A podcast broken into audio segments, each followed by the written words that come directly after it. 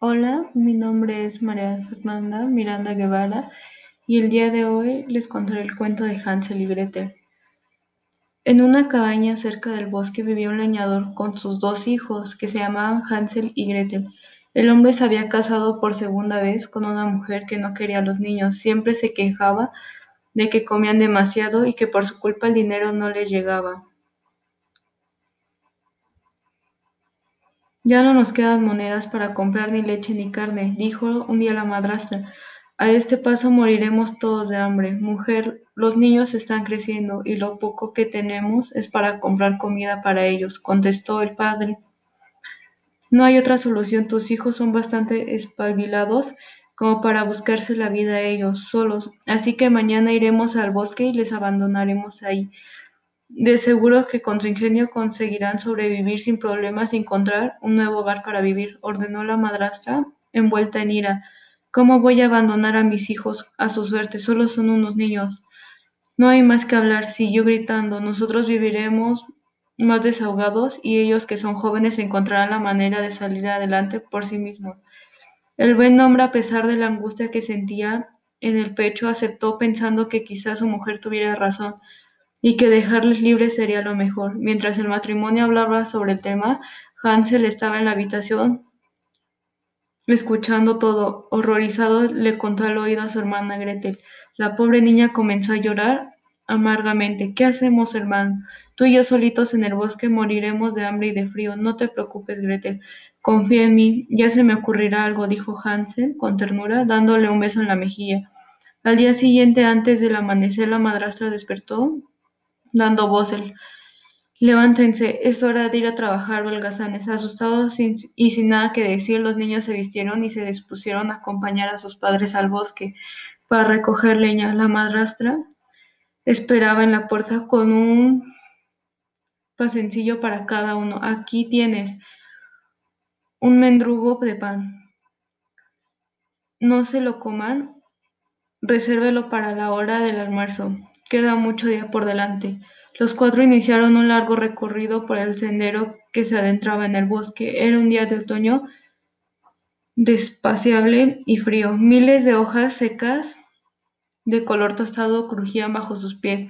A Hansel le atemorizaba que su madrastra cumpliera sus amenazas. Por si eso sucedía, fue dejando migajas de pan a su paso para señalar el camino de vuelta a casa. Al llegar a su destino, ayudaron en la dura tarea de recoger troncos y ramas. Tanto trabajaron que el sueño les venció y se quedaron dormidos, al calor de una fogata. Cuando se despertaron sus padres ya no estaban. Hansel, Hansel, gritó Gretel. Se han ido y nos han dejado solos. ¿Cómo vamos a salir de aquí? El bosque está oscuro y es muy peligroso. Tranquila, hermanita, he dejado un rastro de migajas de pan para poder regresar, dijo Hansel confiado. Pero por más que buscó las migajas de pan, no encontró ni una. Los pájaros se, se las habían comido. Desesperados comenzaron a vagar entre los árboles. Durante horas tiraban de frío. Y tenían tanta hambre que casi no les quedaban fuerzas para seguir avanzando. Cuando ya lo daban todo por perdido, en un claro del bosque vieron una hermosa casita de chocolate. El tejado estaba decorado con caramelos de colores y las puertas y ventanas eran de bizcocho. Tenían un jardín pequeño cubierto de flores de azúcar y de la fuente brotaba sirope de fresa. Maravillados los niños se acercaron y comenzaron a comer todo lo que se les puso por delante. Qué rico estaba todo. Al rato salió una casa una mujer vieja arrugada que les recibió con una amabilidad.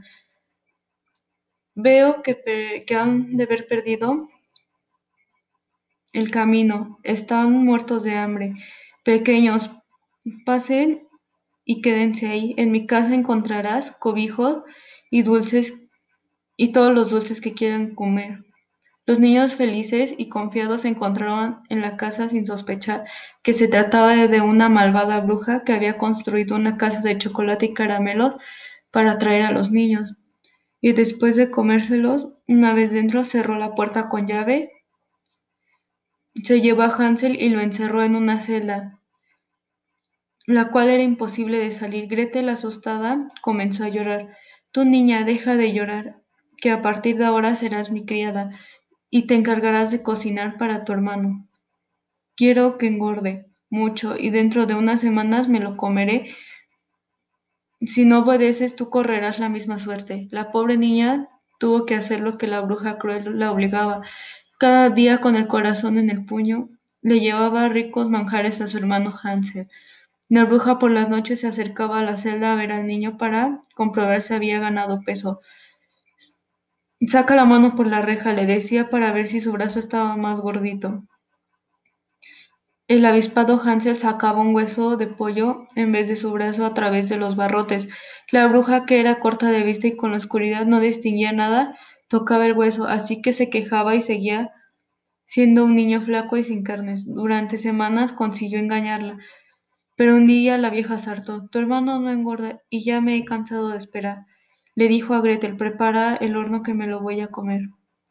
La niña muerta de miedo le dijo que no sabía cómo se encendían las brasas.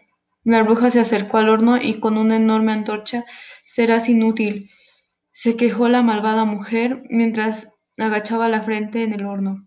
Tendré que hacerlo yo. La vieja metió la antorcha dentro del horno y comenzó a crepitar el fuego. Gretel se armó de valor y de una patada le empujó dentro y cerró la puerta. Los gritos de espanto conmovieron a la chiquilla. Recogió las llaves de la celda y liberó a su hermano. Fuera del peligro, los dos recogieron en la casa y encontraron un cajón donde había valiosas joyas y piedras preciosas.